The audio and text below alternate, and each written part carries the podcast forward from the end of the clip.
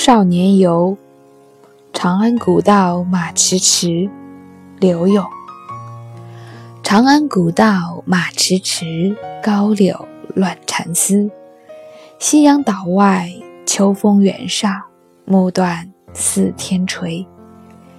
归云一去无踪迹，何处是前妻？侠兴生疏，酒徒萧索，不似少年时。这是一首白描诗。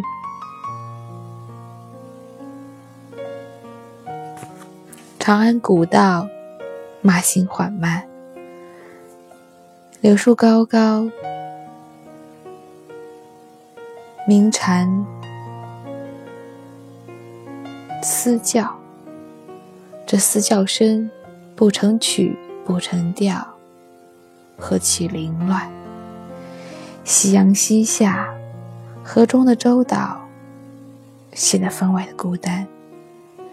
秋风吹过，不见风吹草低见牛羊的美景，只觉我站在草原中央，四周的天越压越低，越压越低，像一个巨大的乌云。盖在我的头上，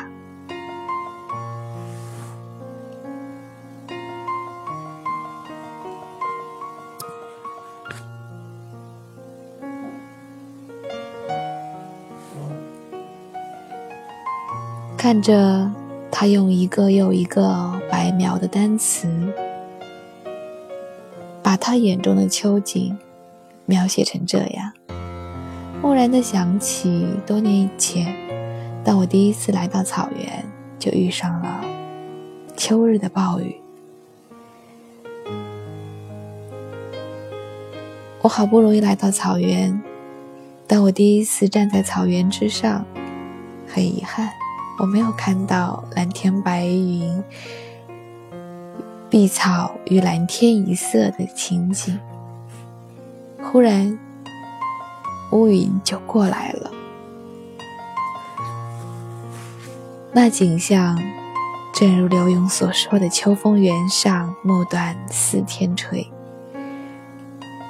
只三五分钟，忽然暴雨就袭来，也不用再去纠结有长安古道马迟迟，有高柳乱蝉丝。你只觉那狂风骤雨像黄豆一样打在身上。我们只能像一群乱蝉一样拼命的奔跑，跑回车上，躲在那铁皮构筑的安全岛内。当你回到车上，趴在车窗再向往看的时候，暴雨中的草原别有一番滋味，是烟雨迷蒙的。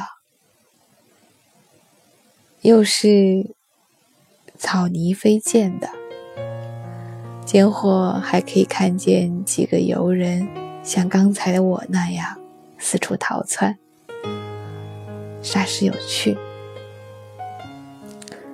同样的木断四天垂，仅只是因为我们有不同的情绪，所以看到的。也是不一样的感觉。他看到的是侠兴生疏，酒徒骚萧索。虽然有他喜欢的酒，有他喜欢的酒友，却依然觉得不够。酒友已少，酒兴也因此而落寞。一切都和去年不一样了。而对于初到草原的我，对于第一次看见暴雨中的草原的我，一切都是那么的新鲜，那么的有趣，不再会觉得意兴阑珊。刘勇，少少年游。长安古道马迟迟，高柳乱蝉丝。夕阳岛外，秋风原上，暮断似天垂。归营余去无踪迹，何处是前期？侠信生疏，酒徒萧索，不似少年时。